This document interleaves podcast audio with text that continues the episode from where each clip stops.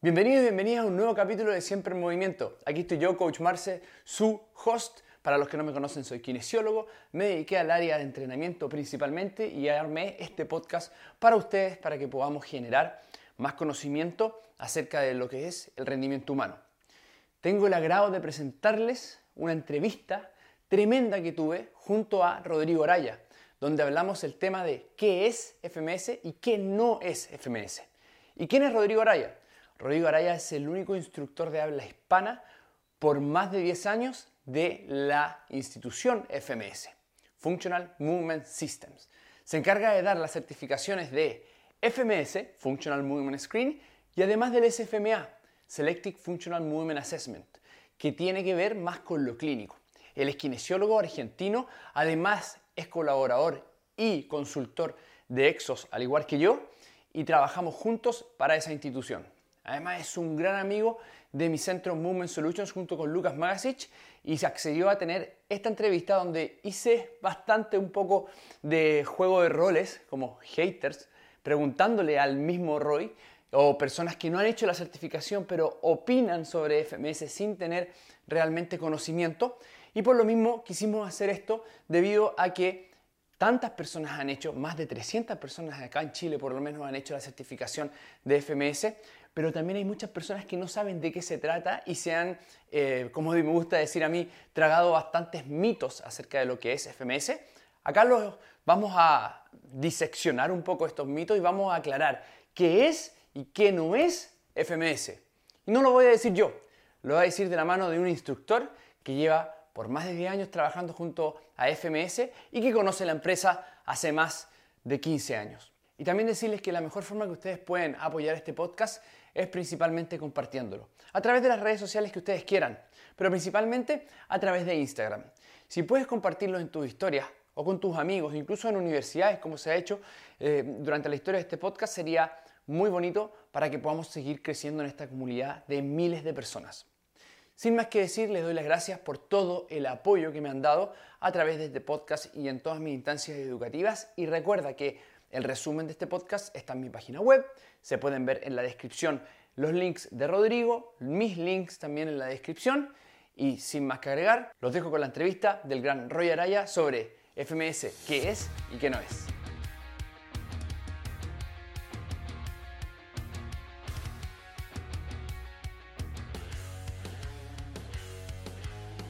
Y ya estamos acá, chicos y chicas, con mi gran amigo, mi hermano Roy. Hola amigo, ¿cómo estás? Bien, súper bien. Y con quien tenemos preparado este podcast que hace ya unos meses eh, sucedió algo muy entretenido en las redes sociales que quisimos eh, inmediatamente hacer el podcast para aclarar muchas dudas que vienen eh, siempre a la mente producto de FMS. Y para mí es un privilegio tenerte por primera vez y junto a este tema en mi podcast donde vamos a empezar a indagar bastante en cosas que la gente a lo mejor no se espera, no creía de lo que es, qué significa el FMS. De hecho, este capítulo titulado FMS, qué es y qué no es. La idea es tratar de llegar a indagar y generar más claridad sobre qué realmente es y, no, y qué no es FMS. Así que formalmente bienvenido, mi hermano, mi amigo Roy, a este podcast Siempre en Movimiento, el cual ya estamos llegando, como te mostré en la estadística, a 140.000 personas. Es muy bonito eh, este proyecto y tenerte acá de verdad un honor, hermano. Felicitaciones primero por todo lo que estás haciendo por Latinoamérica y el movimiento. Felicitaciones por el podcast. Para mí, como siempre digo, es un placer poder compartir momentos de la vida y momentos de lo que son profesionales juntos. Así que en este momento nos encontramos hablando un poco de FMS, pero es linda excusa para poder contactarnos con toda Latinoamérica en esto de qué es y qué no es FMS. Exacto, y la excusa principal por la cual está Roy acá es porque en un principio, claro, vienes a hacer, viniste a hacer SFMA junto a Michelle. Estuvo Michelle eh, acá en. Ella es la coordinadora de, de Michelle es la directora de Educación Internacional de FMS. Exacto. Estuvo acá con nosotros en dos días muy bonitos de SFMA nivel 1, que vamos a contar más o menos de qué se trata SFMA en este podcast. Y además, te quedas para mi cumpleaños. Así que eso va a ser maravilloso. Eso es lo lindo. Esa es la parte linda de, tener amigos. Esa es la parte y hermanos.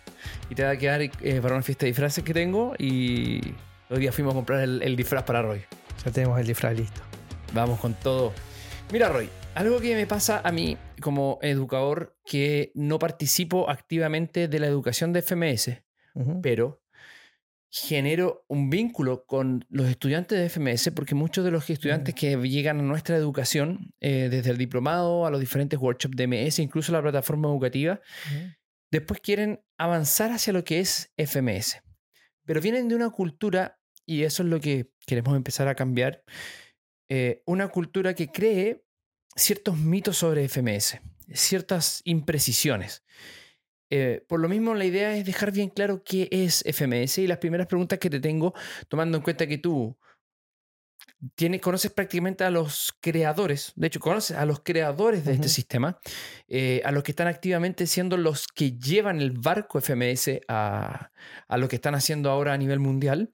Y además eres instructor no solamente del sistema FMS, sino que también del sistema SFMS, o sea, SFMA.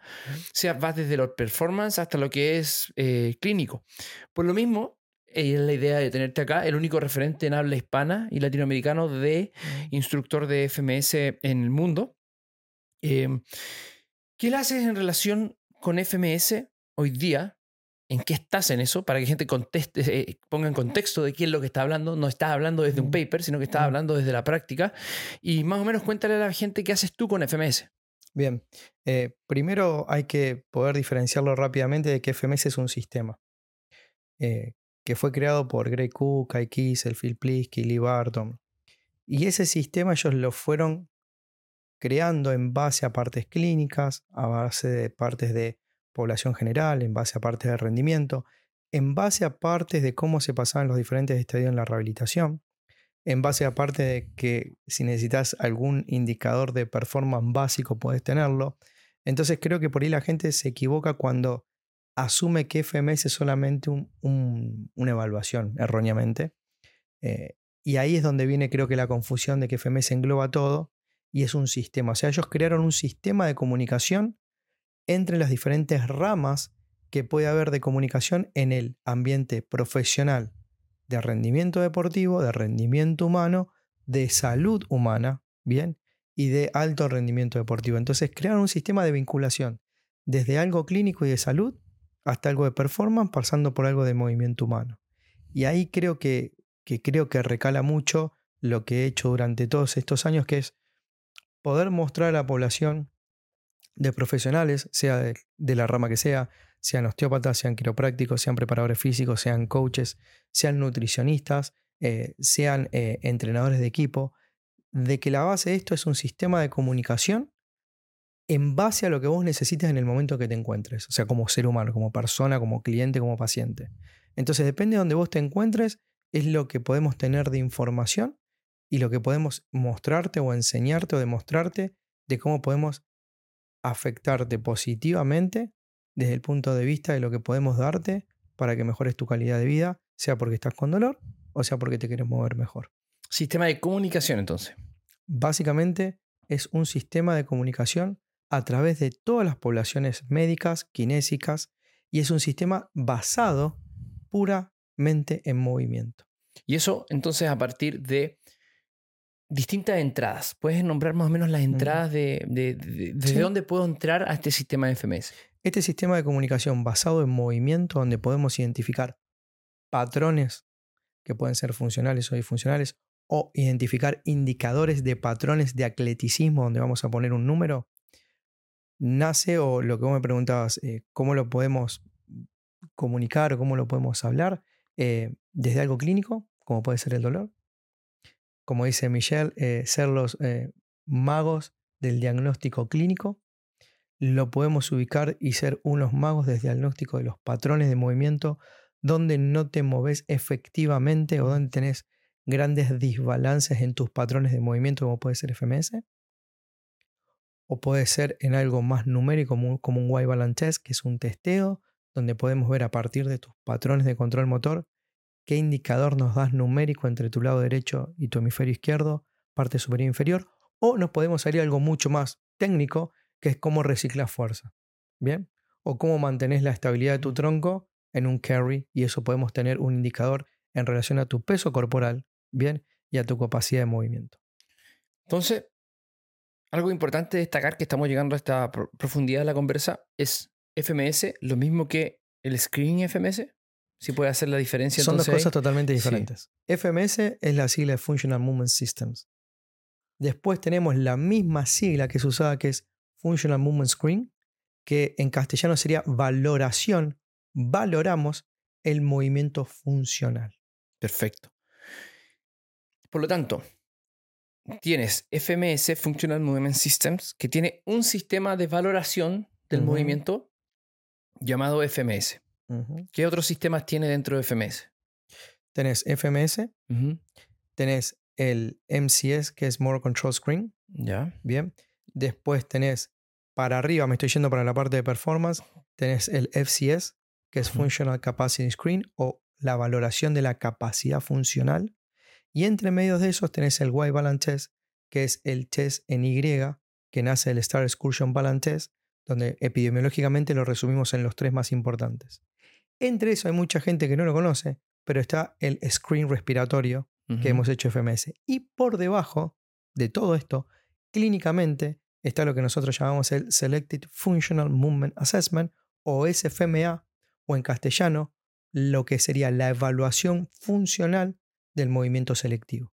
Y esos son entonces seis sistemas, seis subsistemas. Seis subsistemas. Tenemos un sistema y dentro de eso tenemos diferentes ramas, que de acuerdo en qué condición te encuentres de salud o de movimiento, es donde yo siempre diferencio y digo esto. Una cosa es una condición de salud, de movement health o movimiento en salud. Otra cosa es movement performance, ¿bien? Y otra cosa es movement high performance. O sea, en una quiero hacer alto rendimiento, es decir, eh, quiero mejorar mis rangos de velocidad, mi rango de aceleración o de salida. En otra lo que quiero es moverme bien para poder levantar a mi nieto o a tu nieta. Y el otro es, che, me quiero mover porque me duele el cuerpo y no me puedo mover. Entonces, para cada condición, sea de salud, sea de rendir para la vida, o sea de rendir mucho más para el deporte o para algo específico, tenemos en cada una. Por nombrar, On Racket eh, es una, eh, perdón, em, One Base o Racket Fit, que son las que creó de a partir de Tylers con golf. Entonces, hasta tenemos las ramas que se relacionan con el sistema de específicos de cada deporte. ¿Y dónde se utiliza el sistema? ¿Qué instituciones, por ejemplo, la utilizan a nivel mundial? Que la gente pueda relacionar. A nivel mundial tenés una de las madres, eh, todo lo que es el Departamento de Defensa de los Estados Unidos, eh, militares dentro de esto, Navy SEALs, equipos de fútbol americano.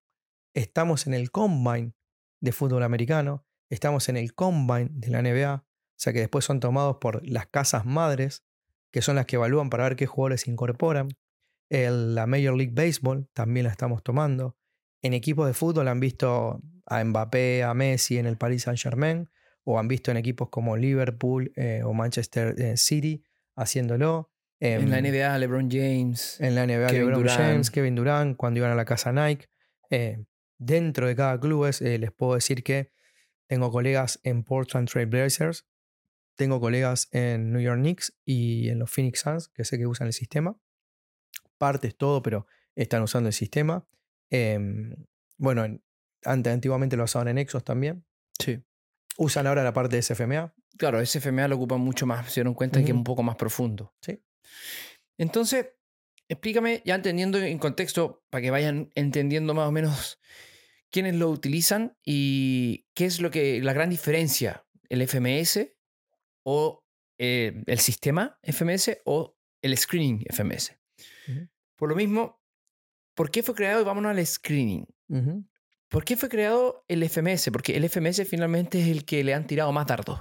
Sí. Entonces, quiero entender por qué fue creado. Incluso antes, cómo fue creado. Bien. Eh, FMS nace como todo a partir de una necesidad. Y nace también como una consecuencia de poder generar algo que sea de fácil entendimiento, pero que se propague rápidamente. Sabemos que si tenemos cosas complejas, hay ciertas partes de las poblaciones que lo van a poder usar y ciertas partes de las poblaciones que no van a poder llegar a usarlo. Y la idea de FMS era que surgió a partir de una diferencia de cómo se evaluaba el movimiento entre los mismos integrantes de que después formaron FMS, que era Gray Cook y Lee Barton. Uno tenía un background más de neurología, que era Gray Cook, eh, que había estado haciendo una rotación en la Universidad de, de Florida. Y Lee Barton tenía un bagaje más que tiene que ver con la parte de deporte. Uno evaluaba más goniométricamente y el otro evaluaba más en posiciones de carga o no carga. Cuando están trabajando juntos, se empiezan a dar cuenta que tenían diferentes formas de hablar. Ejemplo, el movimiento de un tobillo. Entonces se dieron cuenta que tenían que generar algo entre los dos para que dentro de la clínica donde trabajaban pudieran hablar el mismo idioma. Y al mismo tiempo ellos iban a dar cursos con Perform Better por todo Estados Unidos, donde las evaluaciones que hacían eran las mismas posiciones. Chop y vean si tenías la posición para hacerlo. Bien, un low split, vean si tenías la estabilidad para hacerlo. Un high split, vean si tenían la estabilidad para hacerlo. Y ahí a partir de empezaron a decir, bueno, ejercicios que pueden usarse como evaluación, pero necesitamos algo como para poder ver en el común de la gente, no en tres o cuatro personas que son muy inteligentes, sino cómo podemos bajar esta información para que le sea de fácil uso para un coach, un preparador físico, un fisioterapeuta, la gente que lo debe usar, lo que yo siempre digo, el end user, el usuario final. ¿Cómo podría ser que sea friendly user? Bien, cuando algo como las aplicaciones, cuando algo es friendly user, rápidamente y masivamente puede llegar a exponenciarse y puede darle la utilidad que pueda ser como llamar al 911, si tienes una emergencia. Entonces el FMS vino a ser como esto. Cuando alguien tiene una emergencia rápidamente podías ver que son las banderas rojas. Y si no, algo muy simple que era poder darte el lugar en el espacio y en el tiempo de cómo se mueve. Surge a partir de eso, de una cuestión comunicacional, de una cuestión de poder resumir visiones diferentes, pero basado en que después la persona se tenía que mover. Entonces a partir de ahí, Kai el que era fisioterapeuta, Greg Cook, fisioterapeuta más tirado de, o venía de la neurología, Lee Barton, que venía de la parte del deporte, empezaron a generar este, estos, vamos a poner, estos siete movimientos con ciertos aclaramientos que tenían que ver con descartar cuestiones con el dolor, donde rápidamente podían diferenciar a alguien que yo siempre digo que es alguien que no se puede mover, de alguien que se puede mover lo mínimo, de alguien que se puede mover muy bien. Y la pregunta del millón es, ¿y esto qué impacto tiene? O sea, ¿por qué se hace? Porque rápidamente, si ustedes imagínense una población como en Estados Unidos, tenés miles y miles de personas, como acá en Sudamérica, que van a un gimnasio, bien, o que salen a correr, o que quieren entrenar, y no tienen los criterios mínimos o no respetan lo mínimo para poder hacerlo y poder sostenerlo en el tiempo y poder contrastarlo. Porque generalmente lo que podemos contrastar es, che, levantaste 20 kilos, bien, dentro de dos meses levantás 50. Bárbaro pero no tenemos nada de que haga a entender a la población si esos 40 o 50 kilos hacen de que te sigas moviendo exactamente igual o mejor y en consecuencia también cómo te sentís en relación a tu vida. Entonces a partir de ahí empezamos a ver esto de decir un corredor, alguien que aumenta una capacidad o que quiere aumentar una capacidad, cómo se siente en su vida para poder hacerlo. Mm. Y cuando yo me voy a entender eh, desde el punto de vista del coach, esta, este valor increíble que tiene esta herramienta, que finalmente es decir, mira, esta persona todavía le falta un poco para poder generar esta carga. Todavía le falta, o, le falta muchísimo. Eso es algo que falta que la gente entienda cuando sobre todo son fisioterapeutas que trabajan solos. Yo ahí le voy a tirar como eh, hartas fichas a FMS porque creo que lo que siente el coach que utiliza realmente FMS en deportes de equipo y en el caso mío en población general donde tengo que entrenar a una población de 100 atletas que están todos entrenando en, en Movement Solutions, te abre, una, te abre la visión de decir, mira, esta población se mueve de esta manera y te facilita bastante la programación del entrenamiento. Eso es fundamental, por eso quería darte esa, ese insight, porque creo que las personas que no lo han vivido o que han hecho alguna certificación FMS, pero trabajan por su cuenta solamente, te van a decir como, ah, sí, sí, eh, muy bueno, te estandariza, perfecto, pero trabajando por su cuenta puede llegar a, sentir que, bueno, como decía Greg Cook, no es necesario hacer un screening, ¿cachai? Porque entiende muy bien el movimiento. Pero lo que te estás perdiendo al no hacerlo es bastante. Claro, y lo que está, a ver, que Greg Cook no lo, tenga, no lo tenga que hacer por su capacidad está bárbaro, pero ayuda muchísimo para el feedback para el terapeuta y para el feedback para el paciente. Es decir, eh, te evalué. Rápidamente veo cuáles son tus puntos débiles en tu cadena secuencial de movimiento y rápidamente puedo intervenir. Y a partir de ahí tengo un feedback tanto para la persona que se va a dar cuenta que se puede mover igual, mejor o peor que antes, y también para el terapeuta. Y algo que dijiste que es muy importante, empezás a generar perfiles de movimiento. Vos sabés, por ejemplo, a mí me ha tocado evaluar jugadoras de hockey, sé cuál es el perfil de movimiento de esas jugadoras y sé cuál es, como si te puedo decir, el indicador de sus puntos débiles en la cadena de movimiento. En los jugadores de fútbol lo mismo, en un jugador de béisbol es lo mismo.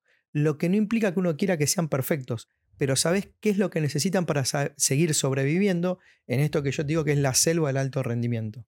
Es el alto rendimiento implica. Ahora, alto rendimiento no es solamente deporte, alto rendimiento es un CEO de una empresa, bien, que está todo el día sentado y que eso le puede llegar a producir un indicador más de esto del burnout, mostrarle y demostrarle dos o tres movimientos que le pueden servir a él como CEO dentro de lo que tienen que ver los modelos multiabordaje, nutrición, descanso, pero decir, bueno, en esta parte que me toca, ¿cómo puedo ayudarte para que te muevas un poco mejor? Porque aparte de CEO, te gusta correr carreras en montaña. Entonces ahí es donde creo que, que entra el valor agregado, es decir, rápidamente puedo ver los puntos débiles de tus movimientos en los cuales puedo intervenir en relación a lo que quieras hacer. Y la me lleva a la siguiente pregunta. ¿Cómo ellos lo, generaron? Tú que tuviste la, posibilidad y has tenido siempre la posibilidad de conversar con los que lo hicieron. ¿Cómo llegaron a la sentadilla? ¿Cómo llegaron al paso de la valla? ¿Cómo llegaron a poner la, barra detrás de la nuca en el paso de la valla? ¿Cómo llegaron a tener eso, esa, e, esa eh, por ejemplo, ese ancho en que tú estás tomando la vara, eh, los criterios, la altura de la tibia? Mira, vamos a empezar por, por dos que dijiste ahí. Eh, el ancho de la vara al principio era agarrarla como puedas. Agarrarla.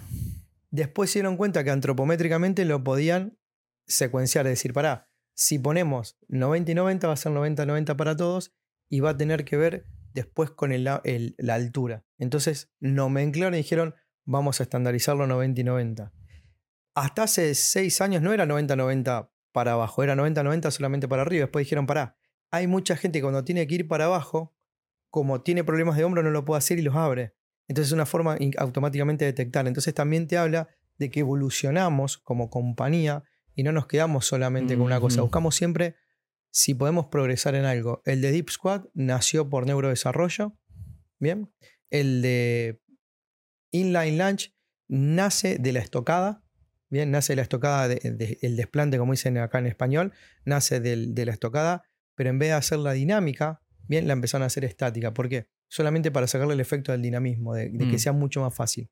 Eh, el paso con valla nació pura y exclusivamente de la relación esta de subir y bajar escalera en un rango máximo, subir o bajar una piedra, y se lo relaciona rápidamente con el paso con valla. con la aceleración. Con, la aceleración, digamos, pero nació rápidamente a decir, che, alguien puede subir o no puede subir una escalera. Bueno, ¿cuánto necesita? Lo mínimo que necesita, esto. Y después lo que hizo es lo máximo que necesita. Y ahí nace el paso con valla y después los movimientos de ASLR, las elevaciones de pierna recta, nacen del principio de neurodesarrollo de llevarse los pies a la, boca.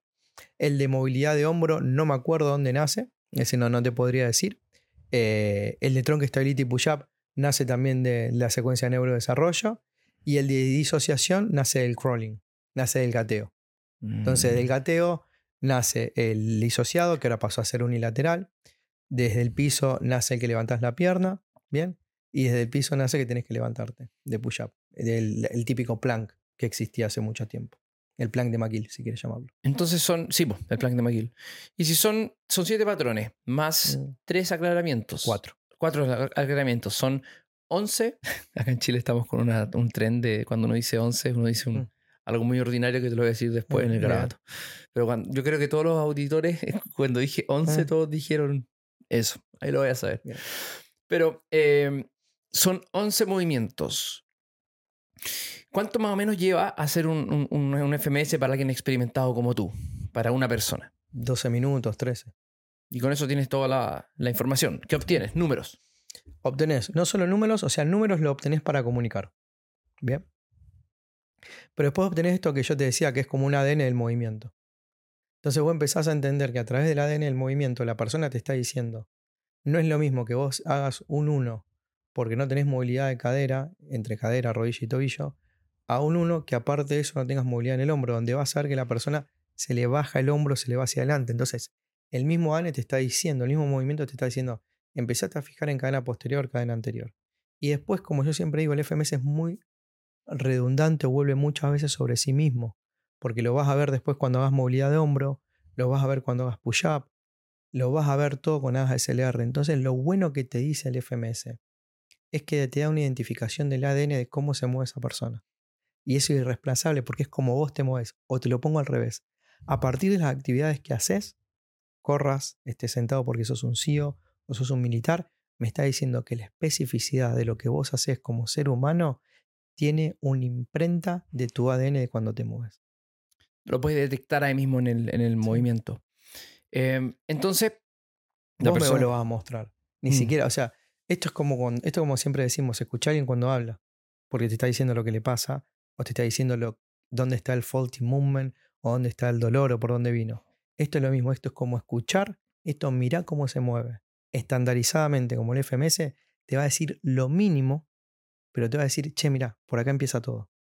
Fíjate que esa persona, si está sentado ocho horas, no tiene movilidad dorsal. Fíjate que como no tiene movilidad dorsal, lo que te está diciendo que la barra que quiere mantener por arriba de la cabeza, pumba, se cae para abajo y además te está diciendo que tiene una tensión de toda la cadena posterior. Que cuando lo pusiste arriba es tanta la tensión de la cadena posterior que bloquea la cadena anterior. Cada movimiento te dice demasiado. Estás acostado boca arriba, alguien que le pones que tiene mucha tensión de cadena posterior, cuando levanta la cabeza se le va para atrás. Ahí lo está viendo, te está diciendo de vuelta, ni siquiera desgravitado puedo disociar mi derecha de mi izquierda de la tensión que tengo. O, o se acalambran el cuádriceps y pegan un grito terrible. Te está diciendo, esto es lo que uso todo el día. Un ejemplo. Después encima puedes ver tobillo ahora. Entonces puedes ver en carga entre derecha e izquierda y puedes identificar si tiene un posible impeachment o síndrome y si no vas a ver que te dicen que me tira todo por atrás. El hombro, patrón recíproco. Te está diciendo al mismo tiempo convivo con mis hombros en protracción o en retracción, con mi columna en flexión o en extensión. Me arqueo más para poder mostrarte lo que le estás pidiendo lo mínimo. Entonces, si aprendes a verlo, y como decías voy a ponerle el número, en el número tenés la comunicación entre vos y yo, esté en China, en Argentina o en Chile. Pero después tenés lo otro, que es vos estás viendo en tiempo real lo que le pasa a la persona. Y si ponele te equivocaste, porque justo estaba haciendo un FMS después de un día de intensidad, no te hagas problema porque tardás 12 a 13 minutos. Hacelo dentro de 4 días de vuelta y contrastar los números de hoy y el comportamiento del movimiento con dentro de 4 días. Sería lo mismo que yo te haga preguntas de sensibilización o preguntas a alguien que tiene dolor el día del evento a los 5 días, a los 10 días, a los 15 días, a los 20 días. Es como una encuesta, pero el cuerpo. Exactamente. Mm. Ahora, en esta parte, eh, me gustaría transformarme en un hater. Bárbaro. Yo soy un hater de FMS. Entonces, en esa persona que tú le preguntas. Qué pena por vos. ¿Ah? Qué pena por, vos. mí, Qué pena por el hate, diría. Qué pena por el hate. Eh, pero yo me voy a transformar, me voy a hacer algunas preguntas y que son las que llegan de repente, son cada vez menos y cada vez la familia FMS está creciendo muchísimo. Em, hemos tenido hasta 70 personas, tuvimos una vez. Sí. 70. Fueron 40 la primera. No, fueron como 80. No, porque fueron dos cortes. Dos cortes. Después, de después de pandemia. Después de pandemia, sí. Casi 80. Casi 80 personas. Eh, en total, yo creo que ya va más, más de 200, en, por lo menos en MS. No, más de 300. Más de 300 en FMS. En Chile, estamos hablando de Chile. Chile, Chile, Chile, sí. Em, bien. Entonces está creciendo. Entonces yo me voy a transformar en estas personas que le tiran eh, eh, mala onda a todos, independiente de, de, quién sea. Se quedan con lo que ellos creen solamente, no con, con, con, la posibilidad de siquiera hacer una certificación. Se quedan con el libro pirata que sacaron de la certificación de que no se entiende. Eh, les digo al tiro, si ustedes sacan un libro de FMS, un, un manual, y ustedes no asisten, el manual no les dice ni el 15% de todo lo que se habla en, el, en la certificación. Entonces, no, eso no se puede piratear. Es algo que uno se da cuenta cuando alguien hizo o no hizo FMS. Entonces, llegan eh, estas personas y nos pueden decir, ya, primera cosa. Pero el FMS no, no, no, no previene lesiones, no predice lesiones. No. Entonces, cuando alguien me dice a mí, el FMS previene lesiones, digo, no fue creado para eso. ¿Fue malinterpretado en algún momento? Sí, como todo lo que nace. Pero después nos dimos cuenta que era una falsa interpretación nuestra y ya automáticamente lo cambiamos. Entonces, lo que sí te puedo decir es un indicador dentro de un modelo multifactorial de lesiones qué relación vos tenés entre estabilidad y movilidad o entre movilidad y estabilidad en patrones de movimiento. Entonces sí te puedo decir de que si tenés una, una alteración en carga de tu movilidad de tobillo, en squat de tu squat, bien, de tu single extends o si querés de tu inland lunge, lo más probable que esos indicadores, cuando vos les pongas carga, intensidad, velocidad, repeticiones, aceleraciones y desaceleraciones bruscas, yo siempre digo esto, el cuerpo busca la manera más fácil de poder resolverlo. Lo que implica eso que es sobrecarga. Un ejemplo más claro que le voy a decir, FMS no te va a determinar lo que una tendinopatía, no te va a decir vas a tener una tendinopatía. Pero sí, cuando venga alguien con una tendinopatía y lo evalúes, te va a empezar a decir, mira por dónde, mira por dónde se puede mover. Y, cuando te empiezan a contar de un modelo de tendinopatía, sabemos que tiene una de las variables biomecánica. Entonces te ayuda a entender eso.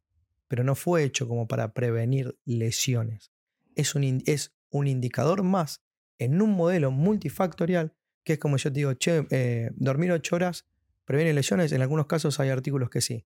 Pero es lo mismo en un jugador de 22 años que en un jugador de 39, dormir 8 horas. Totalmente distinto.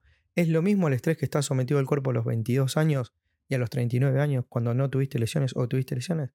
Totalmente distinto. Entonces no puedo decir que para una misma persona 8 horas de dormir es lo mismo. Inclusive, si voy más profundo, sabemos que las 8 horas tienen un significado. Lo que tiene significado son el 20%, el del REM, que es el deep sleep, que es el que genera segregación de catecolaminas hormona de crecimiento. Entonces, si lo llevo eso a FMS, lo que te estoy diciendo es, no es solamente que seas uno en Deep Squad, es cómo vos empezás a desglosar el Deep Squad en vivo, que es lo que me va a decir el 20% del REM. Entonces ahí cobra sentido, no como un indicador, bien, no como un, perdón, no como un modelo preventivo, sino como un indicador más en esto que sale a prevención. Entonces, agarrarme de un trabajo, primero, erróneamente, si ustedes están leyendo un trabajo que dice FMS previene lesión, ni lo leas. Más si es del 2023, 2022, 2021, 2019, 2018, 2017, 2015, no lo leas. Porque ya la pregunta que está planteando el trabajo no tiene sentido. Porque no fue hecho para eso. Entonces, es un indicador más dentro de un modelo multifactorial. Puedes seguir siendo hater. Pero me meto a la página FMS y veo ahí que aparece un paper de. No acuerdo, creo que era que aquí lo Lee Burton, que aparece, de los primeros, que aparece ahí, FMS se ha descubierto que puede prevenir lesiones. Y algo así aparece. Can FMS eh, prevent serious injuries in NFL players. Cuéntame eso. Súper simple, como muchos trabajos científicos, donde yo siempre digo la industria de la literatura es, es, bastante, es, bastante grande. Eh, nace de que alguien llamado John Torin, que parte, era parte de Exos, era uno de los eh, preparadores físicos, Strength Coach and Conditioning de los Indiana Colts.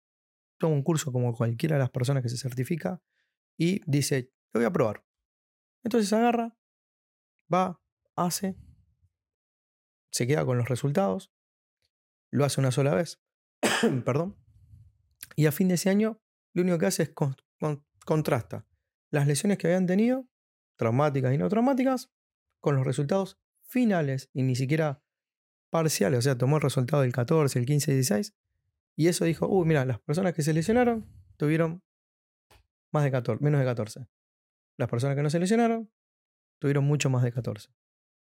Se publicó porque eran esas publicaciones únicas y después de ahí se empezó a tomar esa publicación como madre, pero fue en los Indiana Colts, en ese año, con pretemporada, sin intervención. Entonces, ¿qué dijeron? Choramos intervenir. Entonces hicieron uno mismo, donde hicieron intervenciones y donde se empezó a ver que mejoraban las asimetrías, ¿bien? Donde se mantenían algunos ciertos resultados donde se empezó a ver esto de identificar grupos. Nada más. Pero fue un, a ver, es un error creer que un número 14 solamente previene lesión, pero se puso un título de venta que obviamente llamaba al lector a querer consumirlo y a querer leerlo. Pero después automáticamente nos dimos cuenta de eso y dijimos, mirá, el número 14, la verdad que no previene nada. O sea, lo que fue en esa población, en esa circunstancia, en esa pretemporada, en ese año de partidos. Lo que sí se hicieron después, a partir de ahí, que se invita a todo el mundo a hacer, che, hagan en sus poblaciones, bomberos, militares, policías, como han hecho en Estados Unidos, eh, eh, planteles de, de fútbol, de rugby, donde cada uno tiene su dato y donde cada uno, de acuerdo al grado de intensidad de entrenamiento, de las prácticas, de los partidos, de los viajes, podés identificar y podés, este es el valor del FMS, este es el valor más importante, reevaluar para ver si lo que diste como dosificación nutricional de movimiento está bien. Es lo mismo que cuando alguien un médico te dice, che, análisis de sangre. Uy, mirá, tenés todo esto mal. ¿Qué haces si está bien lo que te dio? Volvés a hacer un análisis de sangre. No, te chupás el dedo. Si contrastás con los glóbulos blancos que tenías y la fórmula o los valores leucocitarios y volvés a hacer otro para ver si el camino que vos le diste el antibiótico está bien. Esto es exactamente lo mismo, pero altamente efectivo. Sí. Me, quedé pensando y, dando vuelta ahí. Más haters, más sí, haters. Sí, estoy pensando, ¿cómo, cómo, te, ¿cómo te tiro esto ya? Entiendo. Eh, más si me voy hacia lo que podríamos decir entonces desde la clínica, eh, no, no, no sirve para prevenir lesiones. No, no sirve para predecir lesiones. Pero tampoco sirve para la clínica comillas, lo que te están diciendo, te me dicen por interno, pero es que no, está hecho para la clínica, está demostrado que no está hecho para la clínica. Bien, pero por eso tenés cuatro test de aclaramiento, que son el de extensión para columna, el de flexión para columna, el de tobillo y el de hombro, que básicamente está atacando las articulaciones desde lo proximal a lo distal, y uno de los captores de movimiento más importantes que es el tobillo, que lo agregamos hace poco, hace un poco, hace cinco años. Entonces, si yo puedo detectar rápidamente con algo súper básico, de que cuando te mueves tenés dolor en un movimiento, en otro movimiento, en el hombro o en el tobillo, rápidamente lo que estoy teniendo son captores de bandera roja, lo cual me está diciendo si este jugador de rugby le hago hacer algo overhead y ya me está diciendo que le duele, ¿por qué lo voy a hacer? Si esta persona no puede ni siquiera extenderse porque tiene dolor de columna, esto es una bandera roja porque cualquier control que deba tener desde lo proximal a lo distal ya está comprometido por dolor. Porque sabemos que el dolor automáticamente corta información. Calidad, frecuencia y latencia de información. Mm. Entonces, sí, clínicamente no puedes hacer nada. Ahí. Pero si eso te lo deriva automáticamente al sistema, como si fuera un sistema de inteligencia artificial, y te está diciendo, che, cuando tenés dolor, ¿sabes qué hace SFMA? Entonces, si trabajas con alguien con SFMA, rápidamente, o si sabes FMA, vení que te desgloso los movimientos para encontrar desde los patrones dónde está la raíz de tu problema. Y ahí está, ahí me voy a sacar la polera de hater y voy a ir al, defensor. A mí lo que, lo que me pasa con, con lo que me preguntan, pero es que no sirve para la clínica, ¿por qué un clínico hace FMA, o sea, hace FMS? Si, mira, si tú trabajas en la clínica basada en movimiento, tienes que primero saber programar. Necesitas saber entender por qué le estás poniendo una pesa arriba de, de, los hombros de esa persona. Y más aún, tienes que saber si esa persona tiene los prerequisitos para poder meterse una pesa atrás de la espalda. Esa es la otra, el otro gran.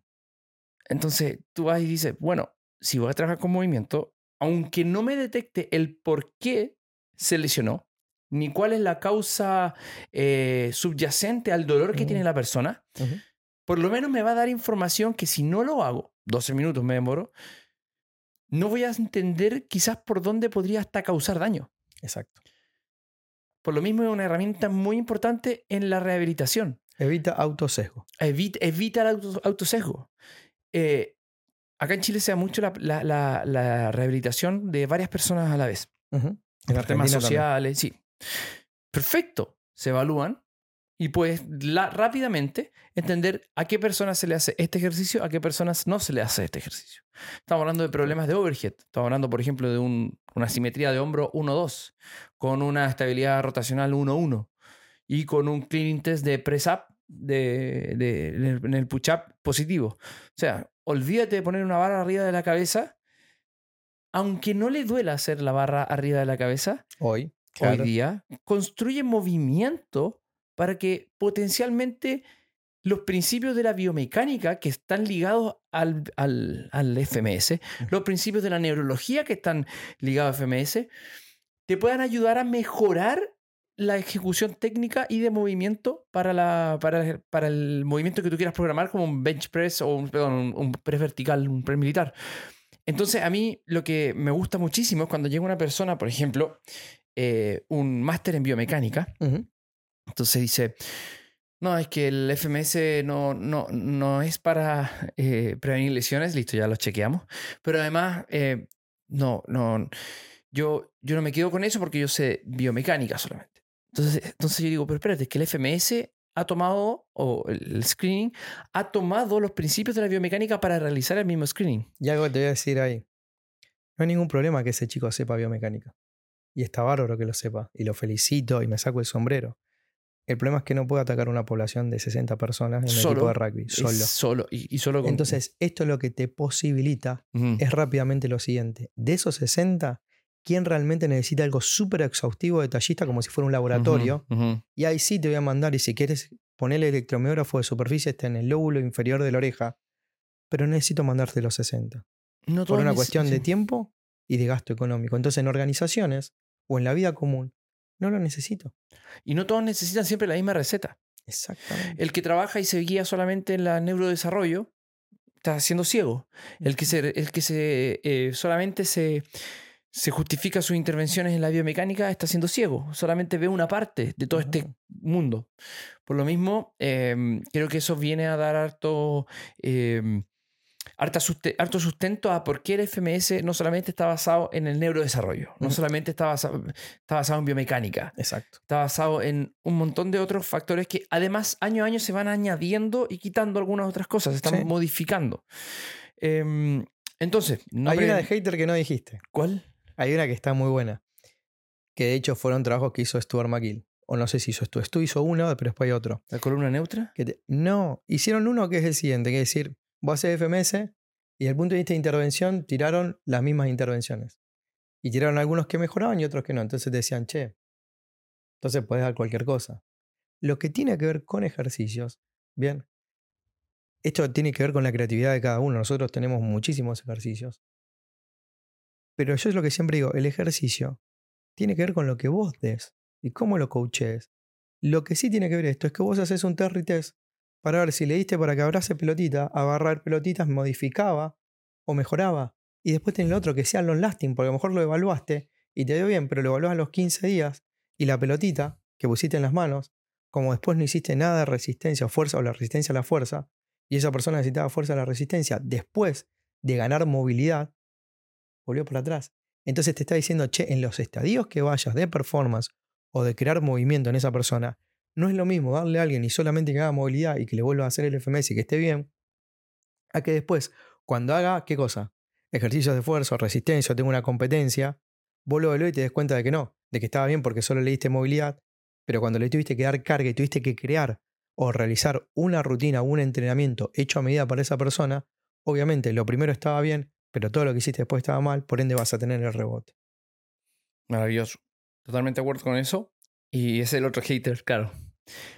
Otra. eh, ¿FMS es una evaluación o no?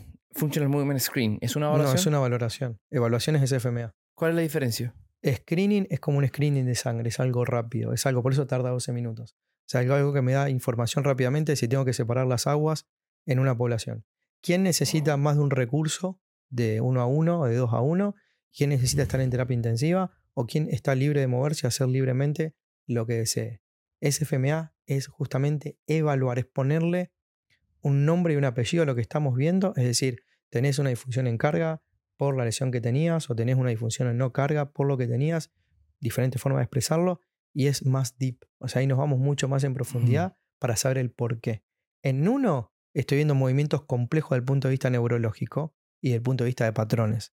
En el otro estoy desglosando a partir de patrones para llegar a la mínima parte que me está diciendo el movimiento de la persona en carga, no carga, asistido, pasivo, activo, de lo que le pasa. Esa es la gran diferencia entre valorar algo muy rápidamente y entre evaluar algo donde ya yo juzgo en base a qué? A grados, a movimiento, bien, a derecha izquierda, que es lo que es FMA. Por ejemplo, rotación interna 30, rotación externa 40, en diferentes posiciones cuando hay compromiso no de la extensión. Ahí ya tenés como si fuera el, el- el- la salsa en parte de lo que vos estabas buscando. ¿Cómo has utilizado tu FMS, por ejemplo, en, en estos equipos gigantes que has tenido que coachar? Eh, El último que estuviste en Su- en Sudáfrica. Eh, rápidamente lo usás para poder clasificar a estos jugadores. Rápidamente, ¿qué es lo que le falta? Pues no, vas a- no van a dejar de jugar. Bueno, querés que juegue, dejen de jugar. Eh, algunos tienen lesiones, otros no. Lo que me das rápidamente es decir, ¿qué necesitan esos chicos? En intervención diaria es como si yo, el, ejemplo que doy siempre es este. Es, che, mirá que te falta lavarte el diente en el molar trasero un poquito por debajo. Necesitas ese cepillo especial. Listo. Necesitas estos dos o tres ejercicios que son especiales hechos a medida para vos. Listo. Y necesitas hacerlo. Porque es parte de cómo comes, o sea, parte de cómo te mueves en el deporte. O sea que yo no puedo decir no juegas al fútbol. No puedo decir no juegues en esa posición. Pero puedo darte todo, todo, para que puedas seguir. El otro ejemplo súper claro que doy es como la Fórmula 1. O sea, yo no puedo evitar que la cubierta no se gaste más del lado que se gasta por el circuito que está corriendo. Pero lo que puedo hacer es tener una buena estrategia de cambio de cubierta, el tipo de cubierta, a cuántas vueltas y cómo vos sostenés las revoluciones de ese motor. Eso es FMS, es decir, che, yo no puedo cambiar eso. Pero sí lo que puedo hacer es cuando entres en boxes, darte todo lo que necesitas para que cuando salgas puedas seguir en carrera. Ahora, en relación a eh, estos, estos eslabones que uno va uniendo en FMS, tenemos la empresa FMS, Grey Cook, Lee Burton, todos los que crearon esto, crean FMS, Functional Movement Screening, se puede utilizar desde un preparador físico que esté trabajando en un gimnasio para poder filtrar y categorizar a las personas, eh, después periodizarlas y trabajar en base a movimiento. Se puede trabajar en un equipo de básquetbol, un equipo de fútbol. Se puede trabajar en un equipo clínico que no te va a dar la respuesta clínica, pero sí te va a dar respuesta de qué movimientos tiene y no tiene para poder entrenarlos, los prerequisitos de movimiento. Em, y después llega inmediatamente SFMA qué es SFMA, que lo podría explicar eh, de una manera más eh, simple, que muchas personas dicen entonces que FMS no te sirve para la clínica. Entonces, ¿qué, qué herramienta de FMS te sirve para encontrar los porqués clínicos? Bien. Algo súper fácil para aclarar primero. No es necesario tener hecho FMS para hacer SFMA. Bueno. Mi camino empezó FMS 1, cuando estuve en Alkix Performance, que estaba incluido dentro de la formación de Alkix Performance, y de ahí directo me fui a hacer SFMA1. Y después SFMA2. Y después FMS2. Pero no tuve que tener como prerequisito cuando pregunté, y sigue siendo lo mismo, para hacer SFMA no tenéis que haber hecho previamente FMS. No habilita uno al otro. Perfecto. Son caminos que te conducen al cuerpo humano y a patrones de movimiento. Primero, ¿qué es SFMA? Es rápidamente poder identificar a partir de una persona que viene a una consulta clínica por dolor el por qué, de dónde viene ese problema y no el que te está marcando la persona. No, vengo por un dolor lumbar, tengo dolor lumbar, sino entender a partir de principios de teoría del dolor, de neurodesarrollo y de control motor, cómo se comporta y de dónde viene, si es local o a distancia, puede ser columna lumbar o puede ser que sea el hombro contrario, el problema que generó que tengas una sobrecarga o algún problema en la columna. Eso es SFMA. Para mí es, como dice Micheles, diagnóstico eh, le dicen los magos, porque rápidamente vos te podés dar cuenta que si bien vos tenés lesionada una estructura, puede ser algo visceral, bien, puede ser algo a distancia, puede ser algo local, pero identificás biomecánicamente a partir de patrones de movimiento generales, globales, y después te vas hasta la parte, ¿dónde está el problema? ¿Puede ser utilizado, por ejemplo, el SFMA para performance? Que no sea... Eh, yo lo uso. ¿Ya? ¿Cómo lo uso? Yo lo uso pero porque tengo la capacidad. ¿Cómo lo uso? Mira, yo te veo a vos correr, ¿bien? O te veo hacer un cambio de dirección. O te veo saltar. O, entonces rápidamente empiezo a interpretar de la secuencia de movimiento que vos estás usando, ¿qué necesita el tobillo?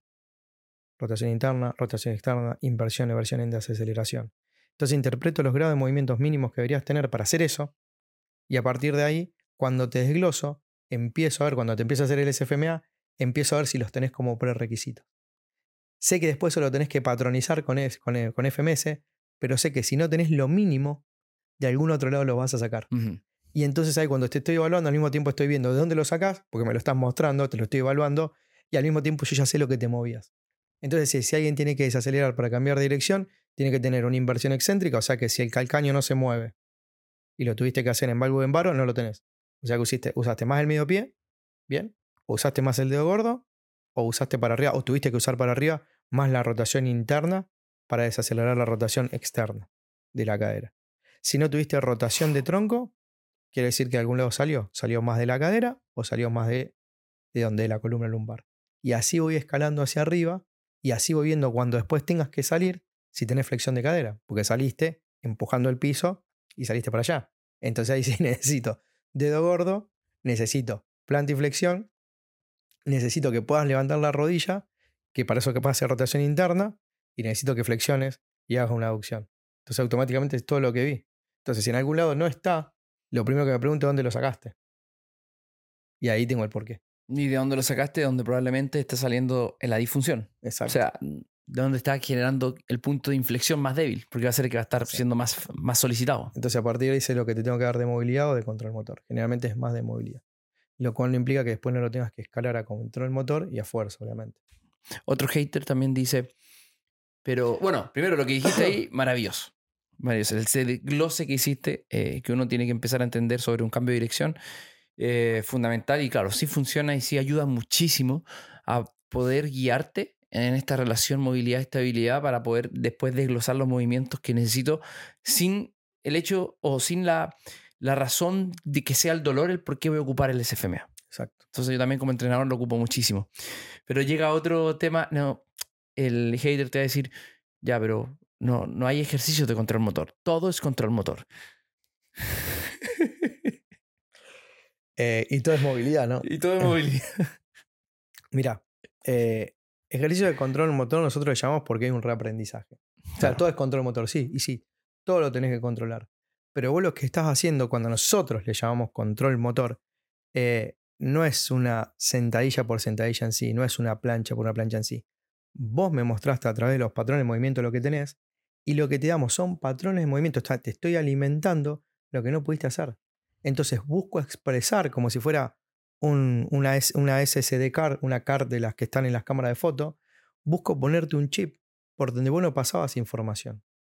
Entonces el objetivo de lo que nosotros hacemos es mostrarte a través de los patrones que no tenés, en donde no te movías, moverte correctamente, o sea, liberar esos movimientos y a través de ahí poder reengramarlos. El ejemplo más claro que voy a tener, y no me odien los quiropractas, por favor, que es lo que se dice generalmente, te hago una manipulación y el cuerpo sana solo. Bien, o aprende solo. No, no va a aprender. Porque lo que aprendió es lo que está haciendo durante toda su vida. Es decir, el cuerpo en este sentido aprende y lo que aprende es lo que graba.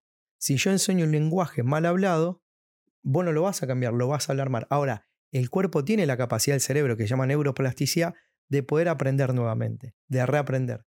Eso es lo que nosotros llamamos control motor, es decir, poder controlar el movimiento libre que volviste a buscar solo de que te dimos lo único, la secuenciación, te mostramos la secuencia y vos lo hiciste a través de tejido y movilidad en patrón, y lo que hago esos patrones ahora que tienen libertad o que tienen más grado de expresión propioceptiva, te estoy dando la posibilidad de cargarlos y darle a esta relación, si quieren llamarlo, a los que les gustan los nombres propios, órgano tendinoso de Golgi, corpúsculos de Ruffini Pacini, receptores capsulares, receptores de formación, uso neuromuscular, ¿cuál es la atención con el control? ¿Cuál es la atención de ajuste que tenés que hacer? Claro. Porque te pongo una kettlebell de 20 kilos o de 15 o 16, te pongo en diferentes posiciones, lo cual requiere que la gravedad que incide sobre esa, esa posición y sobre esos receptores más una carga, que tenga que poder adaptabilidad, que tenga que adaptarse a cómo va a contraer o contraer o relajar o no.